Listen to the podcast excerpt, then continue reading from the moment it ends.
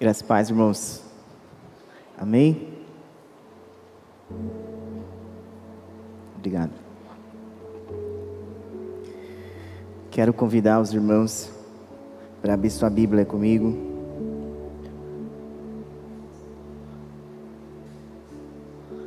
O livro de Atos, capítulo 2.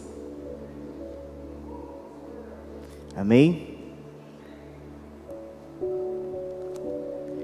Atos capítulo 2, versículo 1.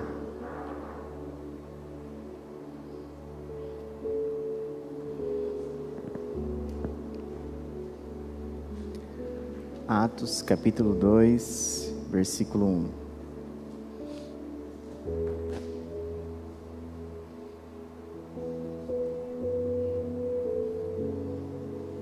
Diz assim: Ao cumprir-se o dia de Pentecostes, estavam todos reunidos no mesmo lugar. De repente veio do céu um som, como de um vento impetuoso, e encheu toda a casa onde estavam sentados. E apareceram distribuídas entre eles línguas como de fogo, as quais pousaram sobre cada um deles. Todos ficaram cheios do Espírito Santo e começaram a falar em outras línguas, segundo o Espírito lhes concedia que falasse. Estavam morando em Jerusalém judeus, homens piedosos, vindos de todas as nações debaixo do céu. Assim, quando se fez ouvir aquela voz, afluiu a multidão que foi tomada de perplexidade porque cada um os ouvia falar na sua própria língua.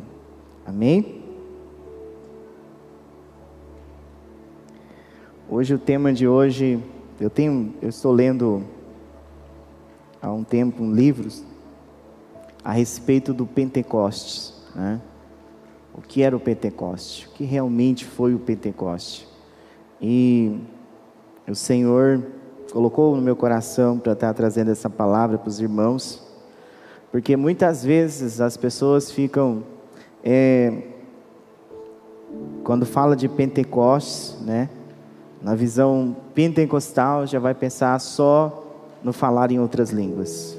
Se for neopentecostal, já vai pensar nas manifestações, fogo, vento e, e aí por diante, né? Cair, levantar, rolar. Cada um tem uma visão, né, nessa questão. Mas o que era o Pentecoste? O que realmente era o Pentecoste? O que, que aconteceu nesse Pentecoste? Por que, que o Espírito Santo ele inaugura seu ministério no Pentecoste? E o Senhor falou comigo, né? Pentecoste o ponto seria o ponto de partida, né? Não a ponte, é o ponto de partida. Talvez eu deva ter digitado errado. Um ponto de partida. Pentecostes, o ponto de partida. Quando nós começamos a estudar o que, que era o Pentecostes, a gente começa a entender o motivo de ser nessa data a inauguração do poder do Espírito Santo sobre a igreja. E para a gente entender melhor o, o Pentecostes, nós temos que voltar a uma festa judaica um pouquinho antes, chamada Páscoa. A Páscoa não tem nada a ver com o que nós comemoramos hoje, da Páscoa do ovinho de chocolate. Né? A Páscoa judaica, obrigado irmã, Deus abençoe. A Páscoa judaica era a libertação do povo hebreu, comemorando a libertação de Israel lá da escravidão do Egito. Mas também nós sabemos que a Páscoa né, tem aquele símbolo, quando passou o anjo da morte, saltar sobre a casa que tinha o sangue do cordeiro, a morte não entrou lá. E o sangue do cordeiro, simbolizando Jesus Cristo.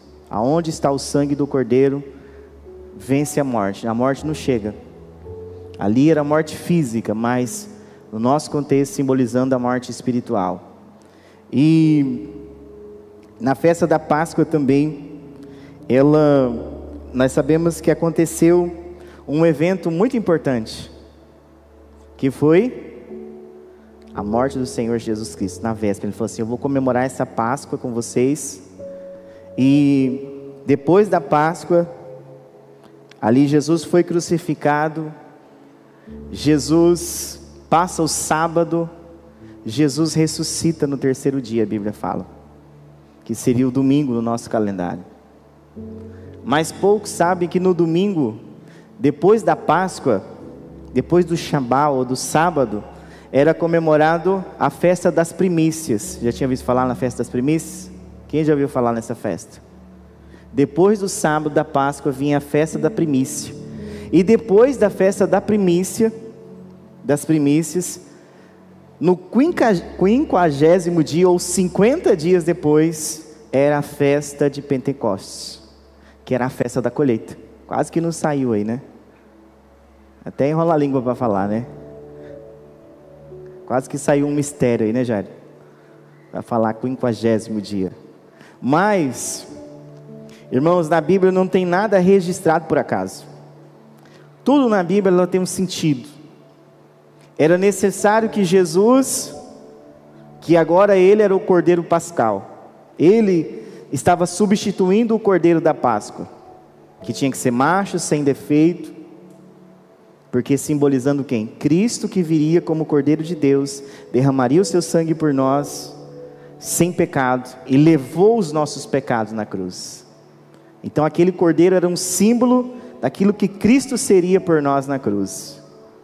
E a festa da primícia tinha, eles praticavam um negócio interessante, que eles carregavam um feixe de trigo e apresentavam ao Senhor. E por que que Jesus ressuscita no dia da primícia? Você já parou para pensar nisso? Eu estava lendo sobre isso. Por que que Jesus ressuscita, no caso no domingo, que seria o primeiro dia da semana? Porque ele inaugurou, foi o primeiro a ressuscitar dentre os mortos. Olha só que interessante, irmãos. Não tem nada por acaso na Bíblia. Ele ressuscitou no dia das primícias porque ele estava inaugurando a ressurreição dos mortos, porque até Jesus não havia ressurreição. Até Jesus não, ele foi o primeiro a ressuscitar dentre os mortos. Ele inaugurou o ministério da ressurreição. E o Senhor Jesus, o apóstolo Paulo escreve em 1 aos Coríntios, no capítulo 15, no versículo de número 20, olha que interessante, 1 aos Coríntios 15, 20, o apóstolo Paulo escrevendo aos irmãos, ele fala que Cristo ressuscitou. Olha só que interessante. Mas de fato, Cristo ressuscitou dentre os mortos, sendo ele as primícias dos que dormem. Ou seja, antes de Jesus não havia ressurreição de mortos. E era necessário que na festa das primícias, no dia das primícias, ele inaugurasse o ministério da ressurreição. Porque se Cristo não tivesse morrido na cruz, e ele não ressuscitasse no dia das primícias ou no domingo pela manhã, o evangelho seria uma farsa, seria uma mentira se não houvesse ressurreição de mortos. E era necessário para se cumprir as Escrituras e para que todo aquele que nele crê, que olhasse para o Cordeiro de Deus, que João Batista disse, recebesse a salvação e a garantia da ressurreição. Olha só como isso é forte, irmãos. Mas por que então no dia de Pentecostes? A Páscoa é fácil de entender, porque Jesus simbolizava aquele cordeiro. Lembra do, da, da, da, da, festa dos pães sem fermentos? A gente já ouviu falar? Não tinha fermento porque o pão, o pão asmo. Porque o fermento, ele, ele faz a massa crescer. E se ela cresce, tem uns furinhos, não tem? Então, não podia ter fermento para não dizer assim: olha, esse espaço é onde o pecado entra. Por isso que o pão era sem fermento. Isso eu vi de um, de um rabino judeu, irmãos. Eu estava pesquisando e ele explicou por que, que o pão era sem fermento. Por causa desse espaço que simbolizava o espaço da vida do homem onde o pecado entra. Por isso que o pão era sem fermento, ele não ia crescer. Então, Cristo, ele Aqui na Páscoa eles comiam o cordeiro e o pão asmo, pão sem fermento. Tudo na Bíblia tem um sentido. É porque nossa cultura é muito diferente da deles, né, irmãos? Aí a gente pega uma tradução bíblica e fica mais difícil ainda, porque algumas traduções vai para um lado, outra vai para o outro, dá uma fugidinha ali do, do sentido real, para tentar explicar melhor para nós. Por isso que há tanta, tantas traduções diferentes. Mas por que Pentecoste? Por que será que o Espírito Santo não veio em outro dia?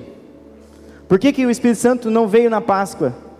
Por que, que o Espírito Santo não veio ali no dia das primícias? Segundo o comentário que eu li, irmãos, se você calcular, vai dar sete semanas e mais um dia, e o ministério da inauguração do Espírito Santo vai cair de novo no dia das primícias. Olha só que interessante, irmãos. E eu fiquei pensando, por que, que os planos de Deus, por que os propósitos de Deus, só que no Pentecostes, diferente da, da festa das primícias, tinha dois tipos de pão que era servido. Já ouviu falar sobre isso? Quem já ouviu falar sobre isso? Eu nunca tinha ouvido falar, eu tive que ler no comentário, fui pesquisando. Eu falei, ah, mas por que dois tipos de pão? Só que era pão com fermento. Não era pão sem fermento que era servido na festa da colheita, na festa do Pentecostes. Dois, eles pegavam dois pães com fermentos. E esses dois pães tinham um símbolo espiritual. E nesse símbolo, um desses pães simbolizava o povo judeu, e o outro pão simbolizava o, pão, o povo não judeu, que era necessário Cristo, como Cordeiro de Deus, morrer na cruz, ressuscitar no dia das primícias, e 50 dias depois, no dia de Pentecostes, na festa da colheita, que o Espírito Santo viria sobre todos não só sobre o povo judeu, aquele pão, aquele primeiro pão, mas sobre todos que buscassem, que crescem em Jesus. Por isso que o apóstolo Pedro fala assim: aqui está se cumprindo a promessa do profeta Joel, que o Espírito veio sobre toda a carne, toda a carne, porque no Velho Testamento, rei, sacerdote ou profeta, uns chamam, falam que o Espírito era temporal. E o Espírito Santo, a inauguração do ministério do Espírito Santo, agora com poder sobre a igreja, sobre cerca de 120 pessoas que estavam orando. Alguns dizem que ele estava orando por 10 dias. E veio e houve essas manifestações, e muita gente fica confundindo as manifestações com o próprio Espírito. E na verdade, as manifestações, vou deixar para outra palavra, elas são símbolos do Espírito, dentro da própria palavra. Só para te dar uma colinha. Quando Deus fez o homem lá, do pó da terra, o que, que ele fez em seguida? Ah? Soprou. Então o vento aqui simboliza o que? O Espírito de Deus, o sopro de Deus que dá vida. Por isso que vai ter essa manifestação do vento. Aí vem o fogo e vai, mas deixa para outra palavra essa. Essa eu vou deixar para outra palavra porque eu não quero ficar nesses símbolos com vocês, mas eu quero é, compartilhar com os irmãos aquilo que o Senhor falou comigo a respeito do porquê que Deus escolheu o dia de Pentecostes. Mas para a gente entender melhor, você tem que voltar um pouquinho mais. Se você quiser abrir comigo em Mateus, no capítulo 3, versículo 11, olha o que diz João Batista. Que interessante, Mateus capítulo 3, versículo de número 11.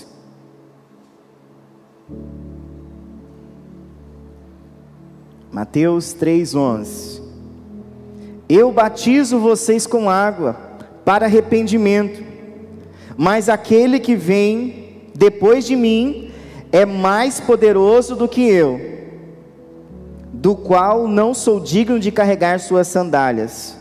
Ele os batizará com o Espírito Santo e com fogo. Eita glória, né? João, ele batizava o batismo do arrependimento, mas ele falou assim: vai vir um após mim que é muito maior do que eu, e ele não vai batizar simplesmente com água vocês, mas ele vai batizar com o Espírito e com fogo. Mas, pastor, batismo com o Espírito Santo, então aqui é falar em línguas? Isso é uma dúvida, somente no nosso meio. Não sei de vocês, né? Mas eu já ouvi muita gente ter dúvidas sobre isso.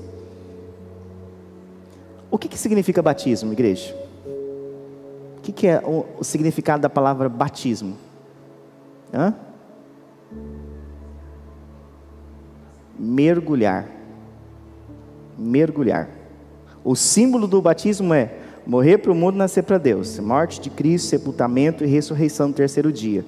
Jesus não tinha pecado, então ele foi batizado, simbolizando a sua morte e que ele ia ressuscitar.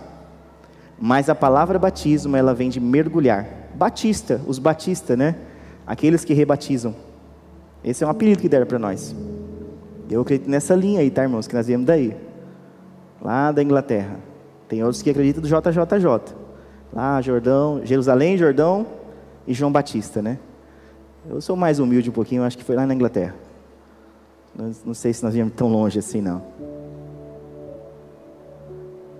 Mas João fala assim: olha, eu mergulho vocês na água, mas Ele vai vir e vai mergulhar vocês no Espírito Santo. Eita glória, irmãos. Quem aqui foi mergulhado na água? Agora, quem de nós aqui foi mergulhado no Espírito? Pentecoste é mergulhar no Espírito Santo, igreja. Por isso que Pentecoste é ponto de partida e não chegada. O dia de Pentecoste, a festa da colheita, era a inauguração do ministério, do poder do Espírito sobre a igreja, para que a igreja fosse mergulhada, para que a igreja fosse batizada no Espírito. E assim, por isso que tem as manifestações, e nós vamos ver que esses homens aqui, depois que eles são mergulhados no Espírito, a vida deles não é mais a mesma. Ou seja, meu irmão, eu e você, eu creio assim, senão não seria pastor Batista. Eu creio que quando eu recebo Jesus como Senhor e Salvador, eu sou selado pelo Espírito Santo. Eu creio assim, que é impossível ser salvo sem o Espírito Santo. Eu creio e ensino isso. Eu creio, mas eu acredito que Deus quer que eu seja mergulhado, encharcado no Espírito Santo, para que eu venha experimentar a boa, perfeita e agradável vontade de Deus, para que eu venha cumprir o chamado de Deus na minha vida, para que eu venha transbordar da alegria do Espírito, que é a nossa força, para que quando eu chegar, a presença do Espírito Santo, a presença de Deus chegue, aonde eu anunciar o Evangelho, haja uma transformação de vida, porque eu fui mergulhado por Ele, eu estou encharcado do Espírito Santo, e aonde eu for, o poder para ser testemunha dele vai chegar. Tem muita gente que tem o Espírito Santo, mas não é mergulhado no Espírito Santo, por isso que não está experimentando o poder do Espírito Santo. Pentecoste é ponto de partida, igreja.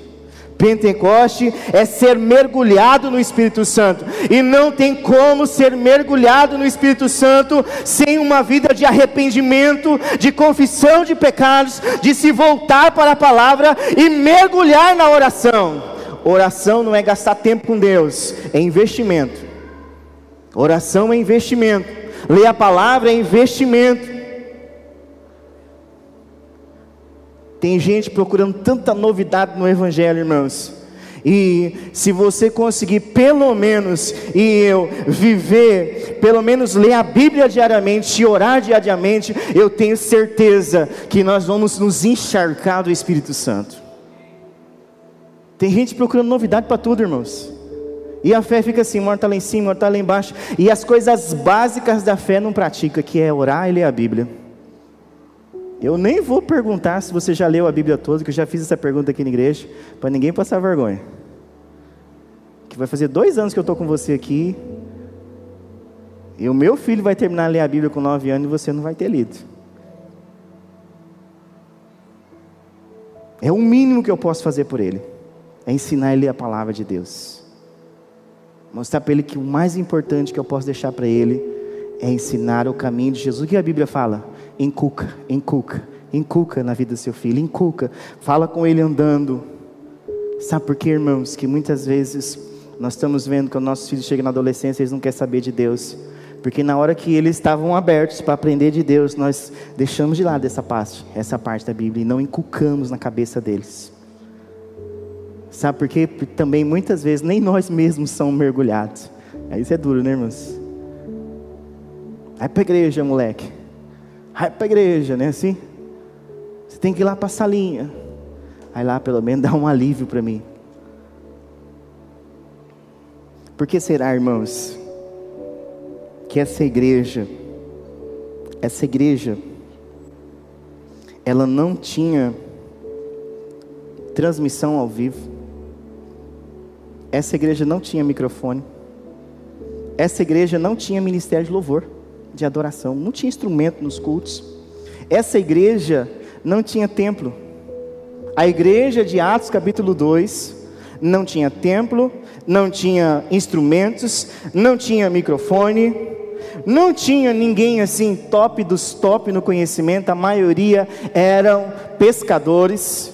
Quatro deles eram pescadores, que eu lembro de cabeça aqui, um ex-coletor de impostos.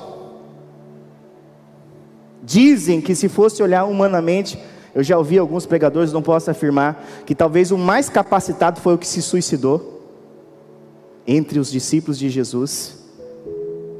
Mas como que essa igreja conseguiu impactar a humanidade e o evangelho chegou até Sapezal? Como? De 12, um se matou, depois eles escolheram mais um. Como que mais de dois mil anos, me explica para mim, Jesus pega 12 pessoas improváveis, e o Evangelho chegou até nós, e continua avançando pela face da terra, através desses 12 improváveis. Você sabe o que, que fez com que essa igreja crescesse, irmãos? essa igreja era inflamada pelo Espírito Santo. Deus nunca ungiu um método, irmãos. Deus unge pessoas. Grava isso na sua cabeça. Essa frase não é minha. E não é de ninguém. É uma verdade bíblica. Deus nunca ungiu métodos. Não existe. Meu irmão, o que vai fazer a diferença amanhã na sua célula é você, é eu ser encharcado do Espírito Santo é a célula ser mergulhada no Espírito Santo, e não tem mergulho no Espírito Santo fora da palavra, e não tem mergulho na palavra do Espírito Santo sem oração. Não existe esse mergulho, o batismo aqui é ser mergulhado no Espírito Santo. O fogo ali tem o, ali também o símbolo de purificação, mas também tem um símbolo, o fogo, de explosão, de, da glória de Deus. Aí eu vou ler Atos, capítulo de número 1, versículo 8. Jesus ainda com eles, um versículo muito conhecido. Jesus fala o que para eles? Mas vocês receberão poder ao descer sobre vocês o Espírito Santo e serão minhas testemunhas, tanto em Jerusalém, e como em toda a Judéia, Samaria e até os confins da terra. Poder aqui nós sabemos que a palavra poder aqui substitui por dunamis ou dínamos, dinamite, de onde saiu a dinamite? Explosão. O evangelho explode na mão não do sumo sacerdote, o evangelho não explode na mão lá com Caifás. Ele rejeitou o evangelho. O evangelho não explode na mão dos saduceus. O evangelho não avança por eles. O evangelho, ele vai ver uma explosão, um crescimento explosivo através de homens mergulhados e mulheres no Espírito Santo. Olha o que diz, primeiro na onde que eles vão ser testemunha? Em Jerusalém. Jerusalém, quem ficava em Jerusalém? Os judeus, o povo de Deus. Depois ele falou assim: Olha, vai sair de Jerusalém, vocês vão ser cheios do Espírito Santo, vocês vão ser mergulhados no Espírito Santo. Jerusalém, a festa de Pentecoste, a festa da colheita, é um ponto de partida para que o Espírito Santo ele saia daqui de Jerusalém e vá para a Judéia e chegue a Samaria. Sabe por que, que Jesus fala isso? Porque os judeus não se davam com os samaritanos, os samaritanos eram considerados impuros. Agora o que, que acontece? Acontece? O Espírito Santo, o Pentecoste vem, o poder do Espírito Santo, o mergulho, o batismo no Espírito Santo, para que saia ali de Jerusalém, para de achar que vocês são exclusivos de Deus e vai para a Judéia. Ei, querido irmão, nós somos batizados no Espírito Santo, nós somos mergulhados a pipa e sapezal, cada encontro dessa igreja, para que quando eu e você sair daquela porta, aonde nós chegarmos, o poder do testemunho de Jesus chegue junto conosco. É por isso, meu irmão, que Jesus te salvou. É por isso que Jesus me salvou. Para que eu e você sejamos mergulhados no Espírito Santo, sejamos cheios, batizados, cheios do fogo do Espírito queimando em nosso coração, queimando Jesus dentro de nós, queimando a palavra de Deus. E quando nós sairmos lá fora, as pessoas vejam Cristo vivo dentro de nós.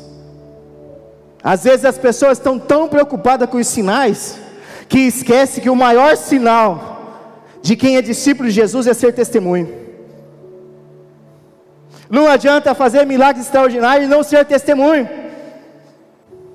Não adianta, irmão.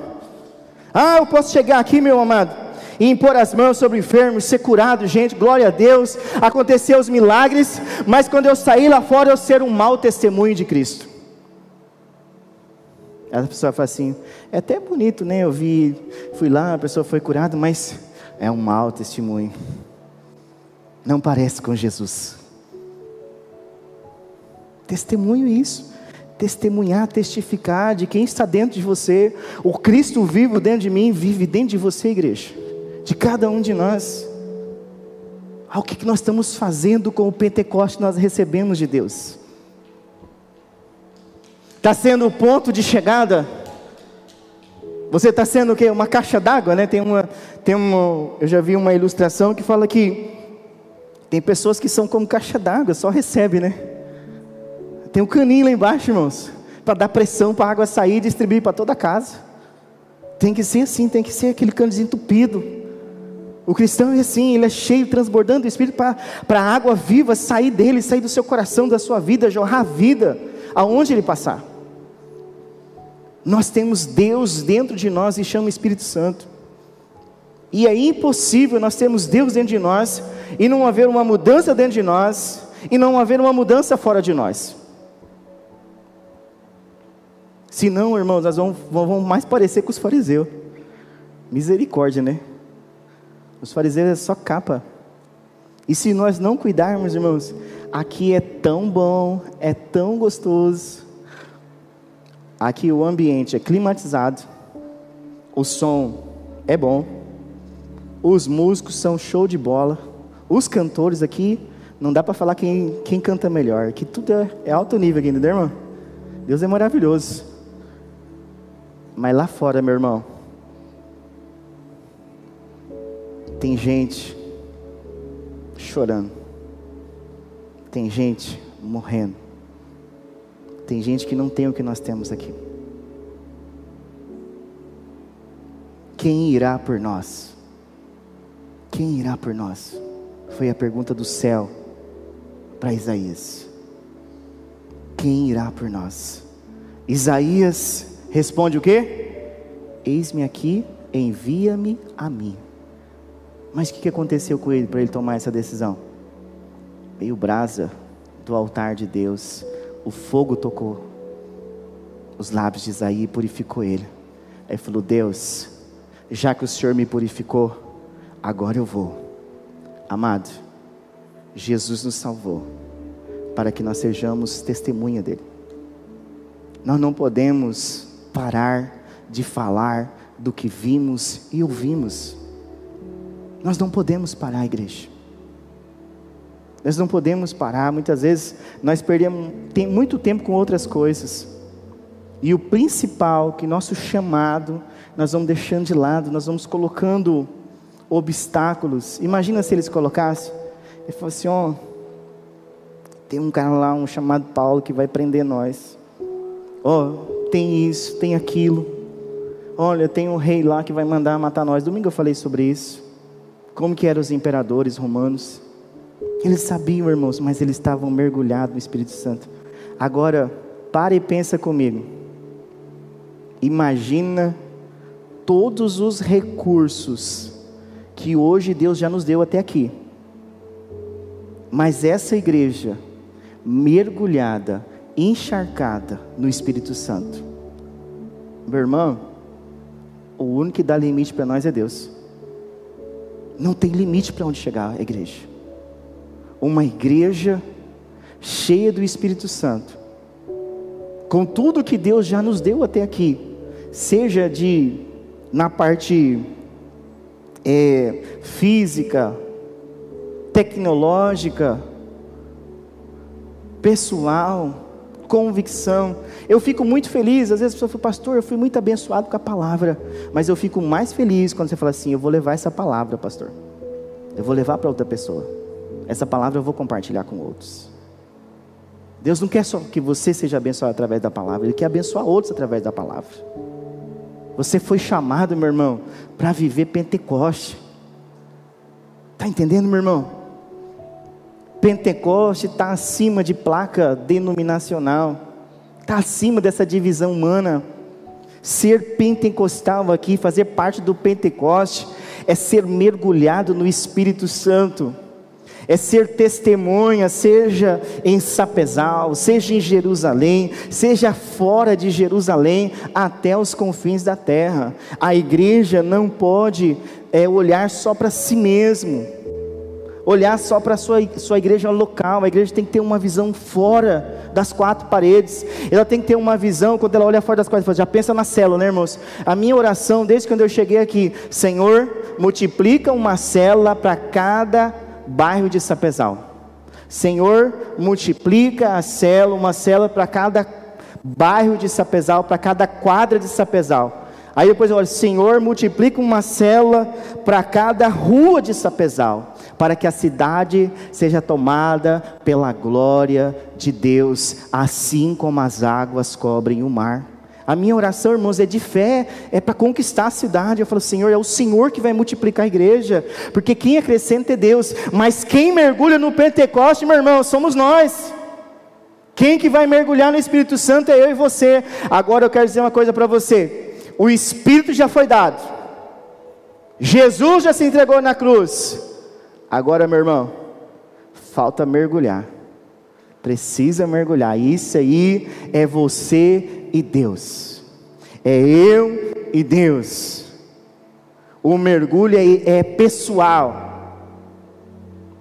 Cada um aqui vai mergulhar. Alguns vão mergulhar, talvez vão passar a vida inteira. Não estou falando de igreja local agora, não. Talvez alguns vão passar a vida inteira com as águas só nos artelhos. Outros vão passar com as águas só no joelho. Mas a Bíblia fala: existem águas mais profundas. Existem águas mais profundas, igreja. E as águas mais profundas é no mergulho no Espírito Santo. No dia de Pentecostes, meu irmão, tinha gente de todo lado do mundo, judeus que estavam esparramados pela face da terra. Aonde tem o Pentecoste, meu irmão, há um ponto de partida. Olha que interessante o ponto de partida aqui. A Bíblia fala assim que enquanto uns é, ficavam assustados, falando assim, o que está acontecendo com eles? O que está acontecendo nesse cenáculo? Era uma casa, assim, um prédiozinho que eles estavam orando. O que está acontecendo? Nós estamos ouvindo eles falar de alguma coisa. Aí uns começaram a zombar, falaram, não, eles estão é bêbado. Esse aí é um monte de galileu, eles estão é bêbado. E eles falou assim: Pedro, agora cheio do Espírito Santo, sem covardia, falou assim: ó, ninguém está bêbado não. Agora vai ser nove horas da manhã. Esse povo aqui está tudo cheio do Espírito Santo. A promessa do profeta Joel está se cumprindo aqui hoje. Que nos últimos dias o Senhor derramaria do seu espírito sobre toda a carne. Meu irmão, discípulo e discípula de Jesus, cheio do Espírito Santo, não tem tempo nem para falar do outro. Discípulo e discípula de Jesus, mergulhado no Espírito Santo, não tem tempo para perder, porque ele sabe que o relógio do céu está em contagem regressiva, irmãos. Cada dia é menos um dia para o Senhor voltar. E quantas pessoas que nós conhecemos que ainda não conhecem Jesus. E se Jesus voltar hoje, nós sabemos o que pode acontecer com elas. E aí? E aí, meu irmão? Aonde há Pentecoste, meu irmão? Há arrependimento de pecado. Quer saber se nós estamos vivendo Pentecoste? Vai vir essas perguntas. E agora? O que nós devemos fazer? Pedro acabou de pregar a palavra e ele perguntou assim: e agora? O que nós temos que fazer? Qual que foi a resposta de Pedro? Não, vocês vão lá, faz isso. Não, não precisa mudar de uma vez não. Vai mudando aos pouquinhos, né? Vai deixando isso aí aos pouquinhos. Hã? É assim que ele fala? Arrependam-se dos seus pecados e creiam e sejam batizados. Pentecoste traz arrependimento. A igreja, irmãos, de Jerusalém, ela ficou um tempão aqui em Jerusalém. Veio a perseguição. Através de Filipe, aquele companheiro daqueles que foi escolhido junto com Estevão, foram escolhidos só para ser diácono, só para distribuir as cestas, o quilo do amor da época. Mas viraram que? Evangelistas, pregadores do evangelho. Sabe por que, que eles ficaram isso? Porque a Bíblia fala que o critério para distribuir a mesa, em Atos capítulo 6, era ser cheio do Espírito Santo. Além de ser bom testemunho, tinha que ser cheio do Espírito Santo. Ei, amado, você quer fazer a obra de Deus com excelência, agradando o céu? Seja cheio do Espírito Santo. Seja brasa viva na mão do Senhor. Viva Pentecoste no templo, viva Pentecoste na sua casa, no seu quarto de oração, viva Pentecoste no seu trabalho. Não importa. Talvez alguém vai pensar igual falar lá, eles estão bêbados. Eles estão bêbados. Mas aonde o Pentecoste chegou, meu irmão? A Bíblia fala que cerca de 3 mil pessoas. Você imaginou um batismo de 3 mil pessoas? Hã? Já parou para pensar nisso? Você já viu algum dia um batismo de 3 mil pessoas? Eu já ouvi falar lá em Cuiabá de mil.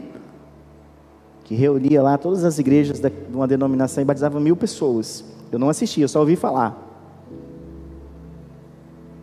Agora imagina, quase 3 mil pessoas sendo batizadas. Quantos que pregou, irmão, para eles? Um homem cheio do Espírito Santo. Um pescador. Você está achando que você não tem condição de pregar o Evangelho? Você tem que ficar. Pedro, eu brinco assim, era o rei do bola fora. Jesus, deixa eu ir aí. Andava um pouquinho e afundou. Quem sou? Você é o Cristo, o Filho do Deus Não, o senhor não vai morrer, não vou deixar o senhor morrer. Sai daqui, Satanás. Pode olhar. Como que Pedro era antes de ser mergulhado no Espírito Santo? O rei do bola fora. Agora esse homem que vivia ali falando coisa errada e tal, agora ele é um homem mergulhado, batizado, inflamado, cheio do poder do Espírito Santo, e ele começa a falar assim: arrependam dos seus pecados, creiam e sejam batizados, e cerca de 3 mil pessoas descem as águas e confessam a sua fé em Jesus. A partir do capítulo 4 diz que vai acrescentando, chega a 5 mil. Depois do capítulo 4, 5, você não vai ver mais contagem na Bíblia. Você já percebeu isso no livro de Atos? Sabe por que não tem mais contagem? Porque eles perderam a conta. Aí só fala em multidões. Multidões de salvos. Multidões de salvos. Por que será? Por que será que a igreja, que a igreja atual, que a igreja moderna, com todos os recursos que nós temos, com todas as estratégias que nós temos, toda a fonte de conhecimento que nós temos hoje. Hoje nós temos disponíveis os melhores seminários de teologia. Hoje nós temos disponível tecnologia de primeira. Não estou falando de igreja local, não, estou falando de igreja universal, geral. Hoje nós temos todos os recursos, mas por que, que nós não vemos 3 mil pessoas se rendendo a Cristo? Essa é a pergunta que nós temos que fazer como igreja. Por que será, irmãos? Ah, pastor, porque foi um evento único. Irmão, o dia de Pentecoste foi a inauguração do Espírito Santo. Eu não estou dizendo que vai voltar o dia de Pentecoste. Eu estou dizendo que foi naquele dia que o Senhor derramou do seu Espírito sobre a sua igreja. Ele foi derramado. Derramou. Tem um verbo no grego que ele é contínuo que o Espírito é derramado. Por isso que o Senhor fala assim: Deus dá do seu Espírito sem limites ou sem medidas, porque Ele é contínuo, Ele continua dando, Ele continua derramando, Ele continua fazendo, Ele continua operando, agindo eu, quem impedirá, não é assim? Então ele continua agindo, mas porque, irmãos, que quando chega na hora de salvação, às vezes eu e você nós cremos, estamos uma enfermidade, falando, eu vou ali, vou orar, alguém vai orar por mim, eu vou ser curado. Mas quando chega na hora de salvação, de conversão de pessoas e muitas vezes nossos familiares, nós somos os primeiros a duvidar. Quem nunca duvidou aí da conversão de um familiar? Eu estou sendo bem sincero com você aqui, ó de um amigo que você pregou, mas não acreditou. Quem nunca fez isso, irmãos? Mas quem aqui um dia recebeu um milagre de Deus, seja de uma cura ou um milagre financeiro, e orou e recebeu algum milagre de Deus? Agora, por que que Jesus fala assim? A seara já está pronta, igreja. Os campos já estão prontos para a colheita. O que falta é trabalhadores. Por que, que nós não temos essa mesma fé quando se trata de conversão, de salvação, e enxergar e ver aquilo que Deus vê na nossa cidade? Agora é para nós, para nossa cidade. Nós temos que pedir ao Senhor, irmãos, que abra os nossos olhos espirituais aqui em Sapezal, para que nós não venhamos ver as dificuldades de levar o Evangelho, mas nós vemos, vamos olhar aquilo que Cristo vê na nossa família, aquilo que Cristo vê nos nossos vizinhos, aquilo que Jesus vê na nossa cidade. Nós temos que pedir ao Senhor. E eu quero dar, contar um segredo que não é segredo para você. E isso só vai acontecer na minha vida, na sua vida, se nós formos mergulhados no Espírito Santo. Isso só vai acontecer assim. Essa mudança só acontece quando nós estiver transbordando, exalando. Você quer ver uma pessoa tão cheia do Espírito Santo que até a sombra tinha, tinha o Espírito Santo dela, tinha poder? Pedro. Irmão, quem na Bíblia que lembra uma passagem que Jesus falou assim: Olha para mim que você vai ser curado. Hã? Não tem. Não tem registrado. Se aconteceu, não foi registrado. Mas tem o que? Pedro e João na frente do templo Formosa. Falou assim: dá uma moeda. Não tenho ouro, não tenho prata, mas o que tenho te dou. Em nome de Jesus, levanta e anda. Mas o que, que ele falou um pouquinho antes? Olhe para nós. Se percebeu que ele manda olhar para eles? O que que eles tinham? que ele manda o cara olhar e fala assim: olha para nós, olha para João, olha para mim. Eu acredito, irmãos, que quando aquele homem olhou para eles, ele não viu mais assim: opa, esses homens têm mais do que dinheiro para mim, eles têm mais do que prata, eles têm mais que uma esmola para mim, eles têm algo que eu não tenho, porque quando ele fala assim, em nome de Jesus, levanta e anda, o homem não levanta, o homem pula. A Bíblia diz em Atos que Pedro passava as pessoas, colocava os enfermos para que a sombra dele passasse e as pessoas eram curadas.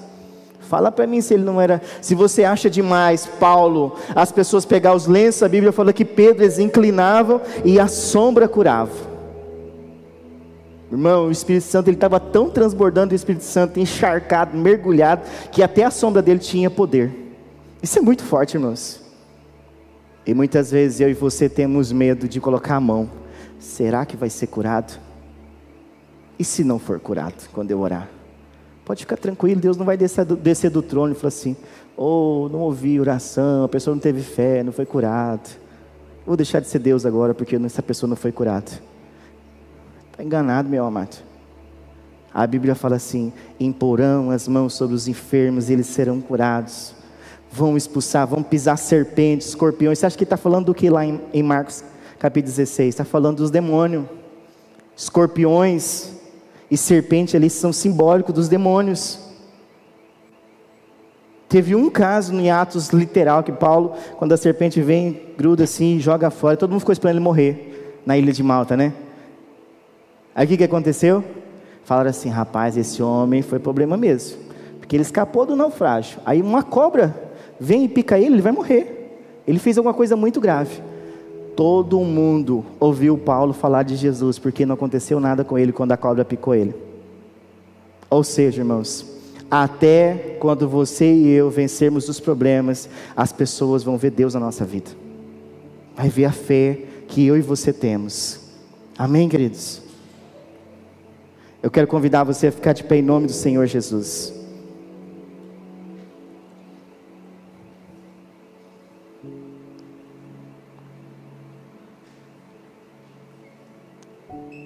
Eu estou tão feliz, irmãos, com o que Deus está fazendo aqui. Eu fiquei sabendo que tem um grupo de irmãs orando 24 horas essa semana. Talvez você não orou uma hora essa semana, mas tem um grupo de irmãs que está orando 24 horas. Vão ficar uma semana orando, 24 horas. Fizeram uma escala de oração.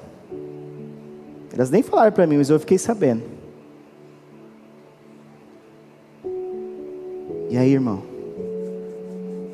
Nós vamos ficar olhar, vamos ficar só sabendo que esses irmãos estão orando, nós, vamos, não vamos entrar nesse negócio?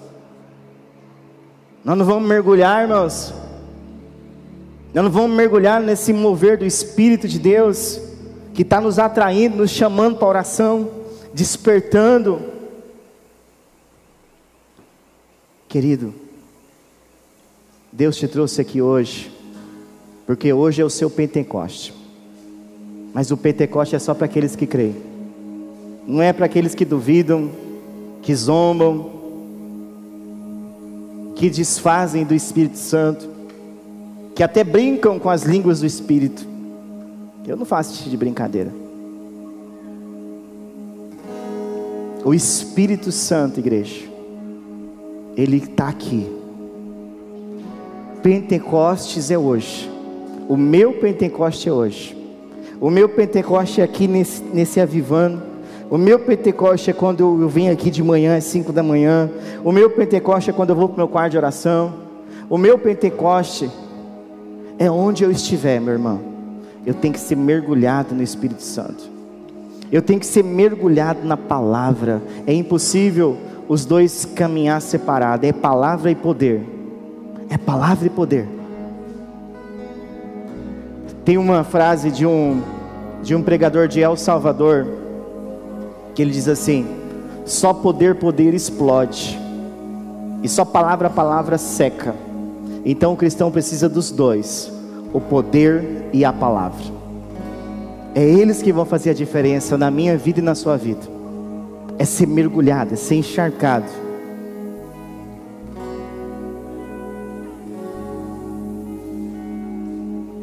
Enquanto o irmão adora o Senhor, eu quero convidar você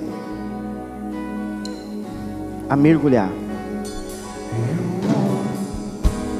Feche seus olhos.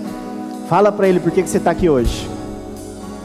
Que você não veio cumprir um ritual.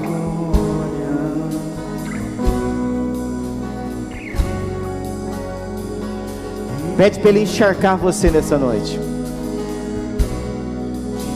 Convida ele e diga a ele: Vem, vem, vem. Vem, enche este lugar.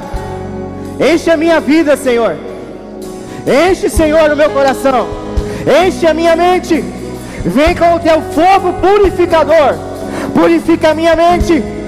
Purifica os meus pensamentos. Purifica o meu, a maldade do meu coração. Vai me purificando, Senhor, do alto da cabeça à planta dos pés. Para que eu possa, Deus, para que do meu interior venha fluir um rio de águas vivas, águas vivas. Peça a Ele, Senhor, sopra, faz de novo, Senhor, sopra o teu poder sobre mim, sopra o teu poder, Senhor, vai soprando neste lugar, Espírito Santo, vai transbordando, Senhor, nessa noite, em nome de Jesus em o nome de Jesus. Seja cheio do Espírito de Deus, seja cheia do Espírito Santo nessa noite. Que o Espírito Santo de Deus possa transbordar o seu coração, possa limpar a sua alma, possa mover você neste lugar. Que o Pentecoste, ora manás, e cantala manás, se entrega a Ele se entregue a Ele, adore a Ele, exalte a Ele. É Ele que vai mudar a sua história nessa noite. É Ele que vai transbordar a sua vida. É Ele que vai mudar a história da sua família. É Ele que vai mudar a história da sua fé. O único que pode mudar tudo na sua casa, lá no seu trabalho, é o Espírito Santo de Deus. É Ele que quer transbordar sobre a sua vida. Está tendo uma batalha aqui, meus irmãos. Mas você vai vencer. Você vai vencer. Continua orando. Continua adorando. Se a batalha está na sua cabeça, coloca a mão na sua cabeça e começa a orar. Você não está conseguindo orar. Tem algo atrapalhando, tentando atrapalhar você orar. Coloca a mão na sua cabeça e começa a repreender em nome do Senhor Jesus. Tá, tá fazendo você assim ficar longe, sua cabeça não consegue. Em nome do Senhor Jesus. Você que está atrapalhando na cabeça, na mente do meu irmão, da minha irmã caia por terra, sai agora, em nome do Senhor Jesus. Em nome do Senhor Jesus. Em nome do Senhor Jesus. Se você começou a sentir dores que você não estava sentindo, se possível agora coloca a mão sobre a sua dor. Em nome de Jesus. Se você crer, você vai receber a cura de Deus agora. Em nome do Senhor Jesus. O Espírito Santo de Deus está dizendo ao meu coração que tem pessoas que entrou aqui, estava tudo bem, de repente começou a sentir dores. Em nome de Jesus. Espírito está causando dor nessa pessoa. Eu te repreendo agora na cabeça dela, sai agora, na coluna dela vai saindo agora. Essa dor aqui do lado vai saindo agora. Em nome do Senhor Jesus, na coluna dela, deixa a coluna dela. Em nome do Senhor Jesus, eu ministro cura. Nós somos sarados. Você é sarado, você é curado em nome do Senhor Jesus. Você é liberto em nome do Senhor Jesus. Mas você também, meu irmão você, você tem o Espírito Santo. Pentecostes é hoje. Todo dia é dia de Pentecoste. O Pentecoste não está limitado à conferência. O Pentecoste não está limitado a face a face. O Pentecoste não está limitado a nada disso. Esses homens, esses homens, essas pessoas, aqui da palavra de Deus, de Atos capítulo 2, eles foram mergulhados no Espírito Santo. A igreja, a primeira igreja batista em Sapezal, a PIB em Sapezal, não é ponto de chegada, ela é ponto de partida. Avivando é ponto de partida, igreja. Você faz parte de um maior avivamento de Sapezal. Você crê nisso? Você faz parte do maior avivamento de Sapezal. Você sabe o que é avivamento? É arrependimento de pecados, é cura, é libertação, é salvação, é transformação de vidas. Sabe por quê? Porque aquele que começou a boa obra na sua vida é fiel para terminar. Aquele que chamou você das trevas para a luz é o mesmo que vai fazer você brilhar Jesus lá fora. É o mesmo que vai levar o evangelho através da sua vida, seja através da sua profissão, aonde eu e você estivermos Cristo, Cristo reinará, Cristo brilhará, o Espírito governará, o Espírito fará a obra dele em nome de Jesus, é porque dele, por ele e para ele são todas as coisas, igreja. Oh Deus.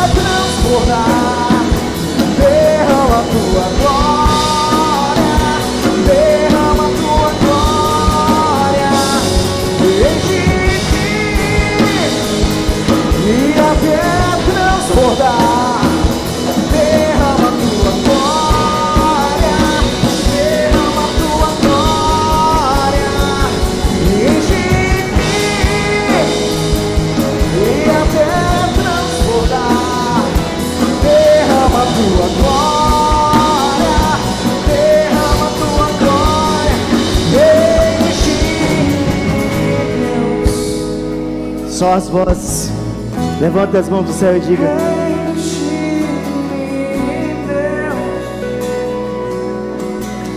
Se você quer mais dele, pensa para ele.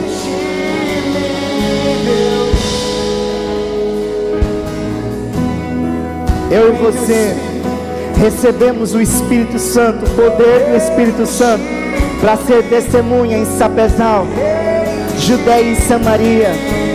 São aquelas pessoas desacreditadas da nossa cidade, são aquelas pessoas desacreditadas da nossa rua, são aquelas pessoas desacreditadas da nossa família.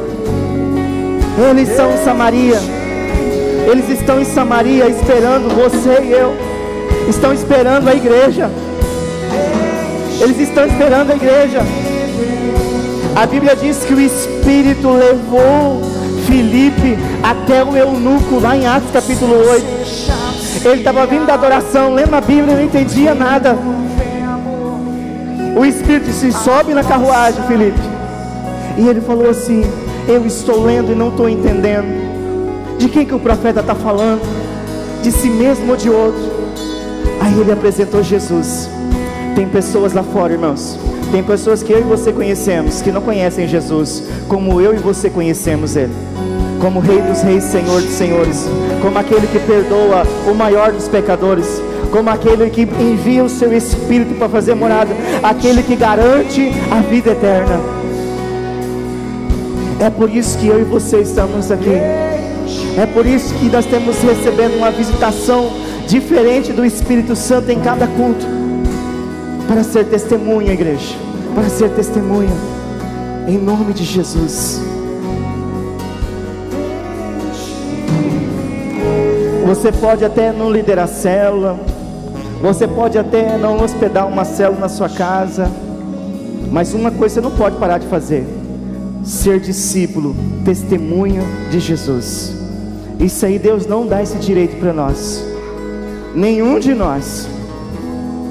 Todos nós temos o chamado de ser discípulos e fazer discípulos. Mas o mesmo texto do Evangelho de João, no capítulo 15, no versículo 5, diz assim: Sem mim nada podeis fazer. Não é sozinho que a gente vai fazer a obra de Deus.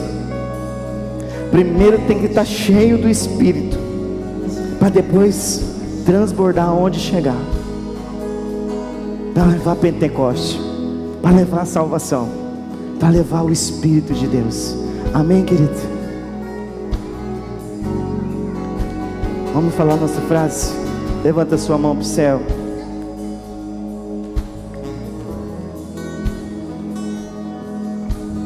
Um, dois, três e. Em Jesus são mais que vencedores. Amém, queridos. Deus abençoe. Se o teu líder do, da sua corte estiver aí, quiser reunir com você, pode reunir, ainda dá tempo ainda. Dá uma palavra poderosa, ora junto com o pessoal da sua célula. E assim, que Deus use a sua vida poderosamente, lá na sua casa, lá na sua família, em nome de Jesus, lá na sua célula amanhã. Que venha ser Pentecoste, que o Pentecoste venha acontecer amanhã na sua célula. Em nome de Jesus.